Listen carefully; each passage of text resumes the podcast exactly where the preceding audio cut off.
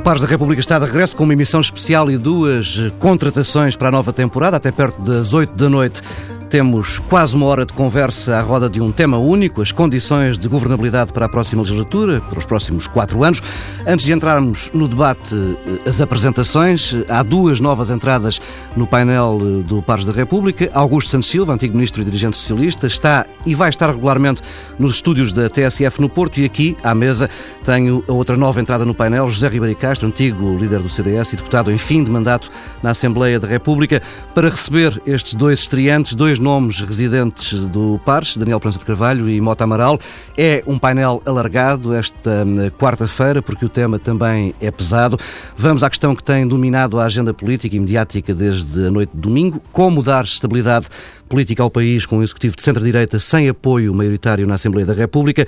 Ontem o Presidente da República fez um apelo à cultura do compromisso, pediu uma solução do governo estável e duradoura e deixou essa responsabilidade nas mãos dos partidos, excluindo eh, ali, na hora eh, dessa equação, o Bloco de Esquerda e a CDU. Eu começo esta conversa, se me permitirem, pelos estreantes e pelo Norte. Augusto Santos Silva foi Ministro dos Assuntos Parlamentares eh, na primeira maioria absoluta do PS, mas continua depois no Executivo com a pasta da Defesa, numa altura em que os socialistas tiveram de governar com maioria relativa. Com este atual quadro parlamentar, vê que seja possível uma legislatura de quatro anos? Eh, boa noite. Em primeiro lugar, deixe-me cumprimentar os meus colegas e amigos aí todos em Lisboa.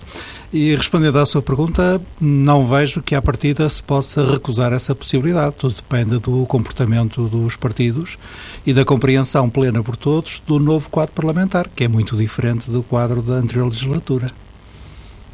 José Ribeiro Castro, a mesma questão. Como é que, como é que saímos disto?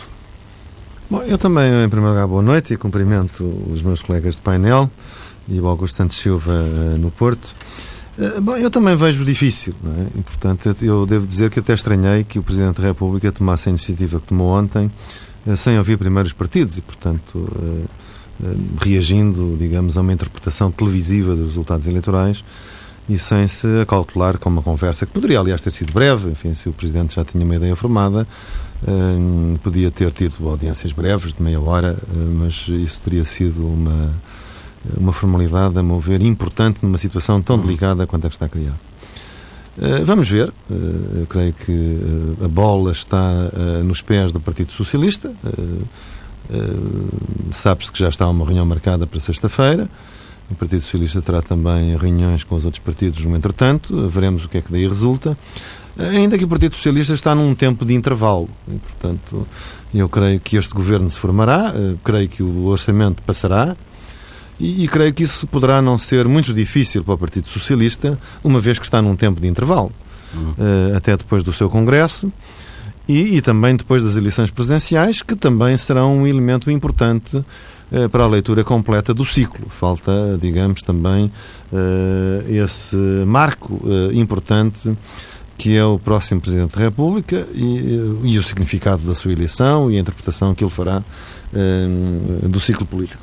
Mas, para todos os efeitos, uh, estas eleições tiveram uma coligação colocada em primeiro lugar, portanto, o piloto legítimo é o Dr. Pedro Passos Coelho como, como líder da coligação, mas tem uma maioria de esquerda.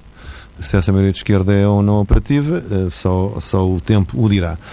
O Presidente investiu, não nomeou propriamente o Primeiro-Ministro. Fez uma coisa à belga, não é? Como o formateur. Uhum uh, para que ele criasse condições mais vastas, mais de, de, digamos, para o seu mandato. Em certo sentido, voltámos à casa da partida. Uh, recordando a crise de julho de 2013, em que o Presidente da República já tinha uh, tentado esta diligência, então com António José Seguro, e, e frustrou-se. Veremos o que acontece desta vez. Agora com o Presidente com, com menos poderes, Daniel Presidente Carvalho, hum, como é que vê esta atitude do Presidente da República? Bem, eu concordo com o que disse o Zé Ribeiro Castro, mas deixa-me em primeiro lugar também cumprimentar o Zé Ribeiro Castro e o Augusto de Silva, dizer-lhes que é um prazer tê-los aqui connosco uh, nestes debates. E já agora, Augusto Santos Silva, sinta-se à vontade para uh, interromper quando, quando sentir necessidade, tem a via aberta, obviamente, aí de cima do Porto. Bom, uh, concordo que o Presidente da República teria sido mais, julgo eu, institucional e, e maior cuidado que antes de tomar a decisão que tomou tivesse ouvido os outros partidos representados na, no Parlamento. Agora, eu acho que uh, pode e deve haver um período de estabilidade, uh, atendendo a que os resultados eleitorais também uh, devem ser interpretados por todos de acordo com a postura de cada um dos partidos e os programas de cada um dos uhum. partidos que se apresentaram às eleições. Eu acho que é evidente a impossibilidade de poder haver uma maioria eh, que era operativa para, para formar um governo do Partido Socialista com os partidos à sua esquerda, quer mesmo também uma maioria negativa que se fizesse para inviabilizar uh, um governo da coligação uh, eh, PS-CDS. E isto porque o Partido Socialista tem uma responsabilidade desde logo que vem da sua história. E, por outro lado, porque, de facto, os programas dos partidos à sua esquerda são absolutamente incompatíveis com o programa do Partido Socialista. Portanto, eu penso que qualquer destas soluções uh, é de rejeitar à partida. Não pode haver um governo dos partidos à esquerda da atual maioria e, e não pode também haver, não deve haver, digo eu, uma uh, conjugação de esforços no sentido de inviabilizar um governo do PS-CDS. Agora, o Partido Socialista pode tomar várias posições possíveis, não é? Aliás, eu diria que do ponto de vista teórico havia quatro soluções possíveis. Quatro caminhos, não é? Quatro caminhos. Evidentemente que uh, dois deles, uh, a meu ver, não fazem nenhum sentido, que são aqueles que já referi, e depois há dois que possíveis.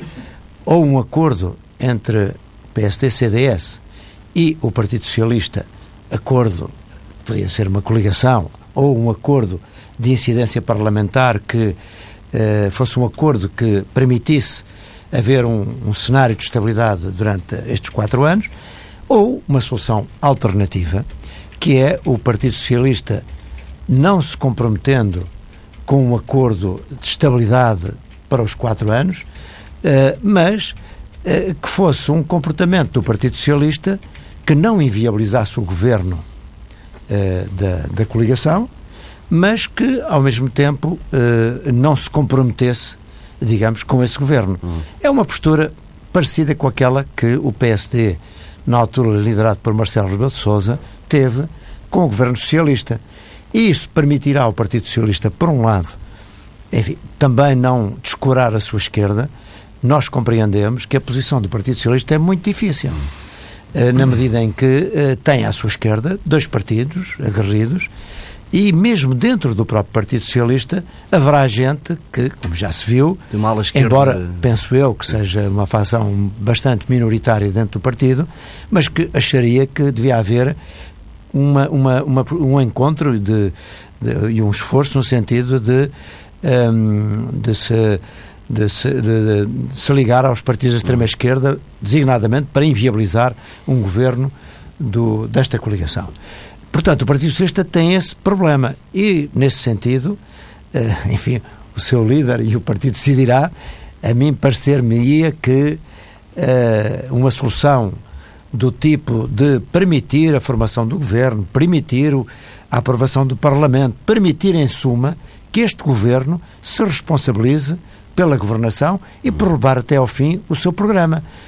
A menos, enfim, não significa que em algumas questões uh, de regime, diria eu, mais fundamentais, uh, não possa haver acordos com pontuais com, com o governo. Estou a pensar amanhã, se for possível fazer uma reforma da justiça, uma reforma em sectores uh, muito, muito importantes, como a saúde, como a, a segurança social. Mas, enfim, isso seriam acordos uh, com temas específicos uhum. e não propriamente um, um programa uh, um programa de, de, de, acordo que permitisse uma governação até ao, até ao final do mandato. Mota Amaral, a mesma questão vê como possível uma legislatura completa? É possível, é, mas antes de mais quero também cumprimentar os novos membros do, do Paz da República, de uma situação muito amiga, e também os antigos, com certeza, e é aquele que nos deixo não interpretou Também, é? os cumprimentos aos não. novos como não quer cumprimentar uma amigo É de forma nenhuma. Agora, sobre a questão hum, política, o, o que é que há a dizer? Eh, Parece-me que a iniciativa do Presidente da República não exclui que depois se proceda conforme a Constituição prevê a uma audição dos partidos previamente à designação do Primeiro-Ministro. Na realidade, o Presidente da República encarrega o Dr. Pedro Passos Coelho como líder do partido mais votado nestas eleições, é aquele que tem mais número de deputados, enfim, em termos de votos, apresentaram-se em coligação, mas há uh, conversão dos votos em mandatos, o PSD, o partido que tem mais número de, de deputados e, portanto, tem também a representatividade parlamentar. Ele convida-o, pede-lhe que procure uma solução de estabilidade uhum. e marca-lhe o trabalho para casa isto é um dialogar com o Partido Socialista, já que, obviamente, exclui, exclui mesmo expressamente os outros dois partidos parlamentares. Ah, deixou de fora o PAN, não sei qual é a pessoa do PAN em termos de, um de NATO, de, NATO de, de, União Europeia, mas uh, também não é só com mais um deputado que se volta fora. Uh, agora, o que, é que se pode, o que é que pode estar na mente do Presidente da República? Um acordo formal de estabilidade para uma legislatura. Hum. Sáquer, portanto, está regressando à, à sua proposta de, da crise de 2013. É, bom, se é isto, portanto, se ele antevê a possibilidade de haver um acordo que vincule o Partido Socialista para uma legislatura e até eventualmente para um governo em que haja participação do Partido Socialista, parece-me que António Costa não tem margem de manobra para isso. E, portanto, esta hipótese parece-me que está completamente bloqueada. O que é o que acho possível, isso sim, conforme disse já há pouco, aliás, vários dos outros membros do painel, e concretamente aqui o delegado Marcelo Carvalho, é um acordo um, pontual. Acordos pontuais acerca dos assuntos uh, imediatos. Desde logo, a viabilização do governo, ou seja, portanto, a abstenção do Partido Socialista na votação das moções de rejeição que vão ser apresentadas, já se anunciou, pelo Partido Comunista e pelo Bloco de Esquerda. Digo pelo Bloco de Esquerda e Partido Comunista. E, Bloco de Esquerda é a, for, a primeira uma... força da, nesta sim, área. E a seguir uma abstenção no orçamento. No orçamento. Mas sim. para isso, atenção, para isso é óbvio que o, a coligação tem de perceber que o mandato que recebeu do povo português é um mandato de natureza diferente e com conteúdo diferente daquele que teve há quatro anos passados. Uhum. Ou seja, não pode chegar ao Parlamento, apresentar o seu programa de governo, o seu programa da coligação, assim, uh, em bruto, e dizer agora vocês abstêm-se perante isso. Não. Tem de modulá-lo, tem de dar uns retoques, tem de ir ao encontro, tem de enfatizar aqueles aspectos que já na, no período pré-eleitoral foram apresentados como sendo de desagravamento da austeridade, talvez até mesmo propor uma aceleração nesse domínio, que, que permita restituir o rendimento aos, da função pública, eliminar o, as limitações eh, inexistentes no domínio das pensões dos eh, reformados. Eh, isto de uma forma uma maneira de... A sobretaxa eh, do IRS. A famosa sobretaxa do IRS. Portanto, eh, será uma das maneiras de ir ao encontro das preocupações e da posição anti-austeritária que o Partido Socialista eh, claramente manifestou propondo uma outra solução para o problema. Hum. Com isso, portanto, seria possível, digamos, adquirir uma abstenção do Partido Socialista, ou conseguir uma abstenção do Partido Socialista nestes seus momentos decisivos do começo da legislatura, que vão ser a apreciação do programa do Governo e depois uh, e, a, e votação do programa do Governo. Agora vai haver uma votação, já que há moções de rejeição do programa, e depois a viabilização do orçamento. Quanto a isto, acho que, parece-me que seria possível fazer uma arrancada da legislatura. Depois ir negociando Pois logo, logo se veria. Mas logo se veria, mas quanto a esse ponto, acho que a responsabilidade não é só do Partido Socialista de deixar, criar, criar condições para que quem ganhou as eleições assuma o poder que lhe foi conferido legitimamente pelo povo português, mas também é uma responsabilidade da parte da coligação de apresentar em, tanto o programa de governo como o orçamento em termos tais que uh, a, a abstenção do Partido Socialista seja lógica e corresponda ao funcionamento normal do Parlamento. Regressemos ao Porto. Augusto Santos Silva, há aqui vários pontos eh, por onde pegar, certamente. Não sei se quer começar pelo Presidente da República, pela questão da posição do PS neste jogo.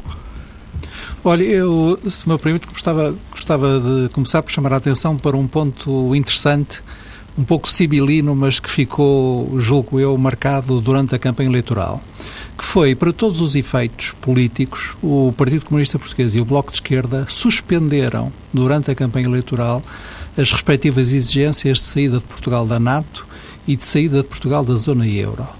E, portanto, eu percebo a prevenção genérica do Presidente da República no discurso de ontem, mas não deduzo daí que ele tenha excluído formal e definitivamente o Bloco de Esquerda e o PCP de uma solução governativa. Eh, não estou a dizer que seja desejável, estou, estou apenas a chamar a atenção para este, esta pequena, uh, este pequeno milímetro que eh, dois eh, gigantes que normalmente estão muito imóveis nesta matéria andaram no último mês. O segundo ponto, eu dizer que estou totalmente de acordo com o que disse o Dr. Mota Amaral, designadamente na ênfase que ele coloca na questão de haver agora lugar a uma negociação. Porque nestas horas que têm decorrido desde o que se soube o resultado da eleição de domingo, eu tenho visto muita pressão sobre o PS, compreendo-a, faz parte do jogo, mas uma pressão conduzida na base de tem de, tem de viabilizar, tem de aprovar eh, o orçamento, tem de fazer acordos, tem de garantir a viabilidade do governo, uhum. sem que eh, essas pessoas ou essas vozes se interroguem sobre as condições que o Dr. Passos Coelho, como futuro indigitado Primeiro-Ministro, vai ter que criar para que um compromisso seja possível. E só para avançar um pouco na nossa discussão, eh, no meu espírito, eh, tendo também eh, uma noção que dos quatro caminhos há pouco identificados pelo Dr. Prensa de Carvalho, o quarto parece-me o mais razoável e até o mais desejável, eu julgo que o que há de, o que há a tornar claro é que o Partido Socialista, o PSD e, por arrasto, o CDS têm um compromisso comum um compromisso comum em matéria em três matérias essenciais: nos compromissos europeus, nos compromissos de consolidação orçamental, que na minha modesta opinião está muito longe de estar concluída, e também um compromisso de algum relançamento da economia, seja por via da redução nos cortes nos rendimentos a que vários dos meus colegas já se referiram, quer do ponto de vista de recusa de novos aumentos de impostos, quer até de criação de condições para algum investimento, sobretudo privado. E, portanto, neste quadro comum, não vejo como é que não pode haver um entendimento mais implícito, mais explícito, mais eh, provisório, mais estabilizado, mas um entendimento entre as três forças políticas que hoje fazem parte desta plataforma, digamos, europeísta. E né, é, deve ser nessa base. O, o professor Cavaco Silva, por vezes, tem eh, um pouco a tentação de querer amarrar-nos a todos à sua própria visão do mundo mas isso não é possível. Vai haver muitas maiorias diferentes a formarem-se e a decidir no próximo Parlamento seja em matéria de política educativa, por exemplo, em que o PS está muito longe do PSD, seja em matéria social, em que o PS até é capaz de estar mais próximo do CDS do que do PSD, seja em matéria de defesa, em que o PS, o PSD, o CDS e muitas vezes o PCP estão de um lado e o Bloco de Esquerda do outro. Portanto, nós temos que nos habituar a essa geometria variável das maiorias, porque o novo quadro parlamentar decidido pelo eleitorado é mesmo esse. E vê esta terapia de choque como suficiente para que um Parlamento, ou neste caso os partidos com hábitos de poucos hábitos de compromisso, se habituem rapidamente a uma nova realidade?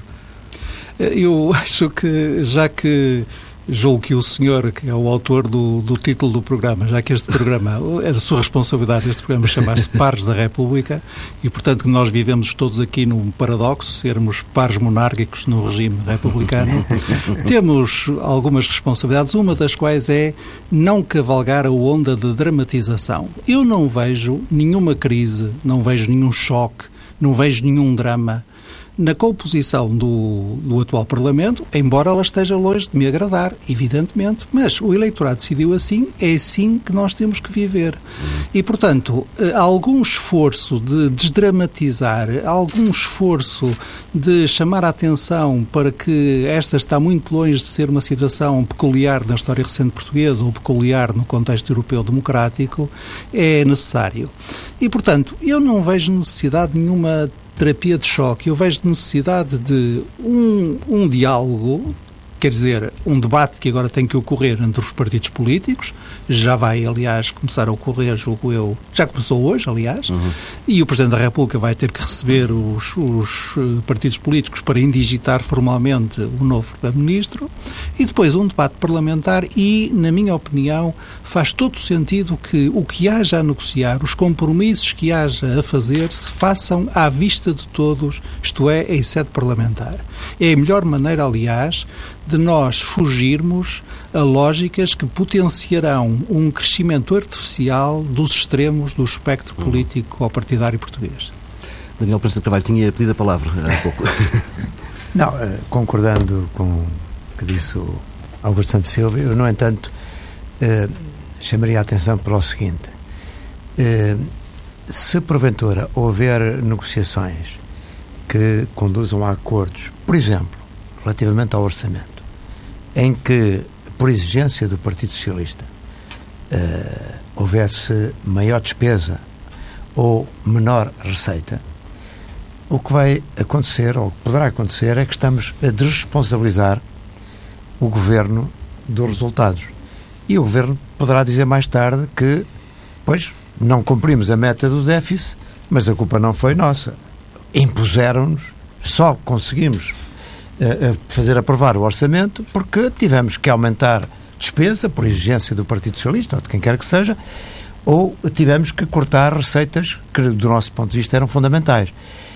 Há aqui esse, esse risco. Eu, eu penso que também uh, a assunção de responsabilidades de todos é, é um fator importante. E, na verdade, eu acho que em determinadas matérias deve ser mesmo o governo a conduzir com autonomia a sua política para que depois também possa responsabilizar-se pelos uhum. seus resultados.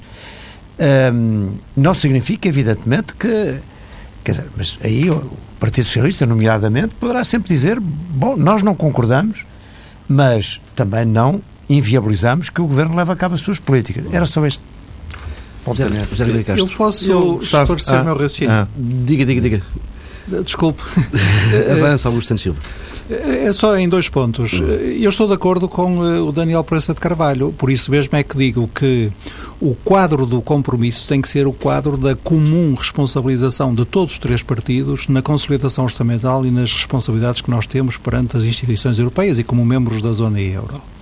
E, portanto, eh, não tenho nenhuma dúvida, pessoalmente, de que uma das primeiras coisas que vai ser discutida no Parlamento por iniciativa do PCP ou do Bloco de Esquerda serão, por exemplo, algumas medidas do programa eleitoral do PS. Por exemplo, repor os salários da função pública em dois anos em vez de quatro, hum. que é para tentar entalar o PS. E não tenho a mínima dúvida de que o PS votará contra essas medidas do seu programa eleitoral. Portanto, essa basta questão... que se abstenha, não é?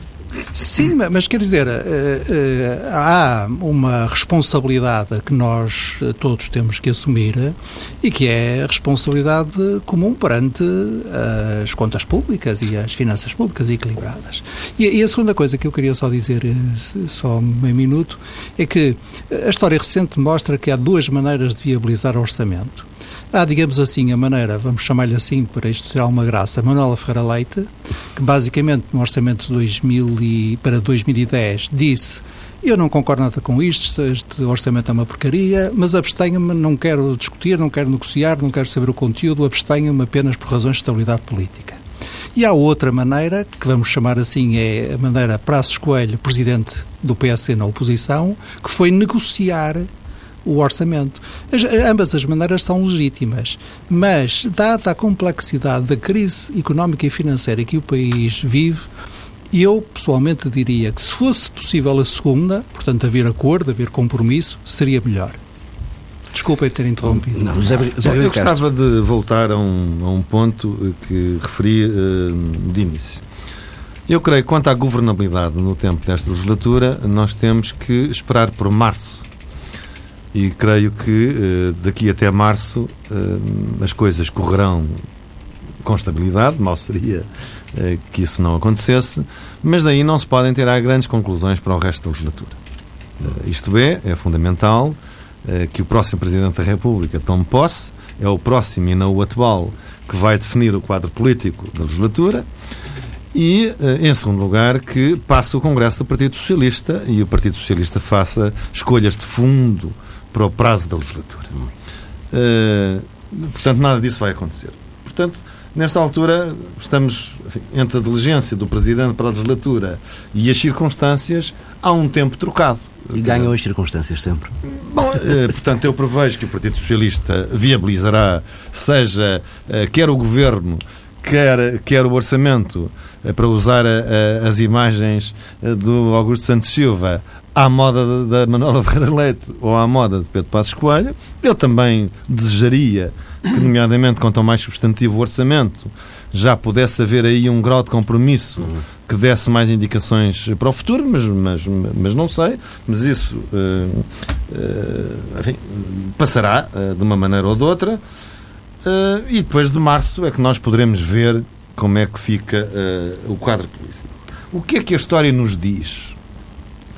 Governos de maioria relativa é, só sobreviveram prolongadamente os do Partido Socialista e nem sempre. Isso só aconteceu, aliás, com António Guterres, no primeiro governo, que durou toda a legislatura, porque teve, como o Daniel Proença Carvalho aqui evocou, uma compreensão do líder do PSD na altura, Marcelo Rebelo de Sousa, e que enquadrou na sua estratégia uh, essa sustentação. E depois, depois Mas, altura, passou os orçamentos limianos. Esqueça. Não, não, isso já se passou, isso já se passou na segunda, do, do impacto dos 115. Exatamente, né? Portanto, surpreendentemente, a primeira legislatura em que o PS não tinha sequer o empate teve mais estabilidade do que a segunda, em que estava uh, empatado, e, portanto, esse governo não chegou ao fim, como não chegou ao fim o governo PS sozinho em 1976, como nenhum outro. Não é? Portanto, e, que um e, governo. Como, e como agravante é que uma coisa é ter uh, partidos à direita e partidos à claro. esquerda, onde as coligações negativas diria que Exato. são mais difíceis. São menos, menos naturais, pelo menos. Portanto, menos naturais. Ou seja, Outra coisa é, é mais fácil o PS governar ao centro, não é? Uh, entre a direita, a oposição à direita e a oposição à esquerda, do que nunca aconteceu. Um governo de minoria relativa uh, encostado à esquerda, isso nunca, nunca tivemos, não é? Ou um governo de minoria de maioria relativa uh, à direita aguentar-se. Vamos ver. Tivemos um único caso que foi bom, o primeiro uh, Cavaco Silva, não é? Sim, mas não aguentou. Não, caiu com uma, não, não, não, caiu com uma moção de censura quando perdeu a base de sustentação da tolerância do PRD. Portanto, uh, caiu. Portanto, há aqui uh, uma, uma equação que nós só poderemos decifrar por completo, repito, a seguir a março. A março. Uhum e que se apresenta difícil, porque nas várias maiorias que nós podemos configurar neste Parlamento, eh, a coligação só está uma vez com o Partido Socialista. O Partido Socialista aparece em várias formas de fazer maiorias, é? mas a coligação só tem chave maioritária com o Partido Socialista. Eh, sobre este assunto, gostava também de fazer um pequeno comentário, que é, eh, apesar de tudo, nas circunstâncias atuais, o quadro é diferente e mais propício ao entendimento, porque há a necessidade de cumprir critérios extremamente rigorosos os constrangimentos externos, que são, com, que são partilhados entre os partidos o da coligação e o Partido Socialista no, no, âmbito europeu e, sobretudo, na disciplina do, da moeda única uhum. europeia. Neste domínio, eh, a atuação responsável dos diversos intervenientes digamos que era uma forma garantida pelas nossas obrigações europeias. Mas isso não impediu, por exemplo, Daniel o PSD e o CDS de terem derrubado o governo socialista uh, anterior, não é? Sendo que também estávamos num quadro ainda mais difícil do que o atual muitas vezes a responsabilidade. Mas deixe-me. Deixe eu, eu, eu, creio passamos, que, o, que o ponto que, que, que, que haja instabilidade. Claro, isto é evidentemente que sim. O ponto que o Dr. Pode eu até punha a coisa ao contrário. Ah, Augusto Silva. Deixe-me só acabar, Augusto Silva, antes de lhe passar e gostava que me respondesse. Uh, o ponto que o Dr. Mota Amaral uh, coloca é certo. Uh, teoricamente, olhando à realidade, os partidos que estão comprometidos com o Tratado Orçamental e, portanto, com determinadas obrigações no quadro da União Europeia e da, da Zona Euro, deveriam convergir eh, em algumas políticas fundamentais. Mas isso até hoje não tem acontecido no quadro do Partido Socialista. E o Partido Socialista ainda não, decidi, ainda não decidiu se está num discurso mais cirizista, mesmo na versão do Tsipras moderado eh, que se revelou depois da crise na Grécia, ou se está numa linha Zygmunt Gabriel Uh, que fez a, então, a grande coligação só na Alemanha. Introduzir aqui Essa uma... é, de facto, a questão fundamental. Deixe-me só, Zé Ribeiro Castro, introduzir aqui um dado novo na nossa conversa. Uh, já terminou a reunião entre António Costa e Jónimo de Sousa, ou melhor, entre uma delegação do Partido Socialista uh, e uma delegação do PCP. António Costa saiu da sede do PCP dizendo que há condições para, com o PCP, se desenvolver um trabalho sério no sentido de dar expressão institucional à vontade de mudança manifestada pelos portugueses nas últimas eleições. Eh, disse António Costa que foi um diálogo muito franco e que nos próximos dias eh, há condições para aprofundar pontos de convergência identificados neste primeiro encontro entre o PS e o PCP, dando-lhes expressão institucional. Eh, e a esta altura está a falar Jónimo de Sousa, repetindo uma ideia que tem vindo a ser dita quer pelo PCP, quer pelo Bloco de Esquerda nos últimos dias, é que o PS só não será governo se não quiser. Eh, já agora passo a palavra para Augusto Santos Silva. Como é que entende estas palavras de António Costa à saída de uma reunião eh, com o PCP? Eh, eu entendo como palavras normais no início de uma primeira reunião. Uhum. Uh, insisto neste ponto, julgo que o Presidente da República fez bem em dar a iniciativa política de formar o governo ao líder do partido que tem maior representação parlamentar. Uh, e, portanto, vamos uh, assistir a esse processo o Partido Socialista, aparentemente, o que quer fazer é eh, não fechar eh, a priori eh, portas que lhe permitam ter vantagem negocial na interlocução que tem com o PSD e o CDS, isto é, tirar vantagem da sua posição charneira no sistema partidário mas vamos ver o que é que isso na prática significa. Quando eu há, pouco queria interromper, é apenas por isto, porque eu, eu acho precisamente que é em torno das responsabilidades do próximo governo em matéria de consolidação orçamental e de adequação aos critérios do Tratado Orçamental na leitura que a Comissão Europeia faz, que se deve situar o ponto de intransigência do Partido Socialista enquanto força da oposição.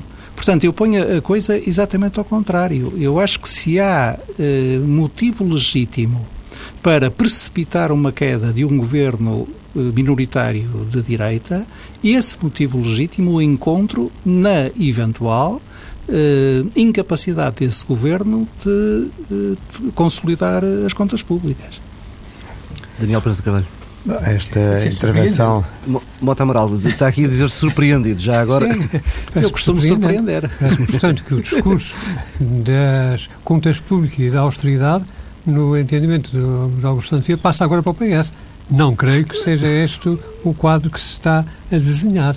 E a Exato. atitude de António Costa, as declarações feitas há pouco por António Costa, eh, interpreto-as como sendo o desejo de eh, aumentar a sua posição, no, a sua posição negocial.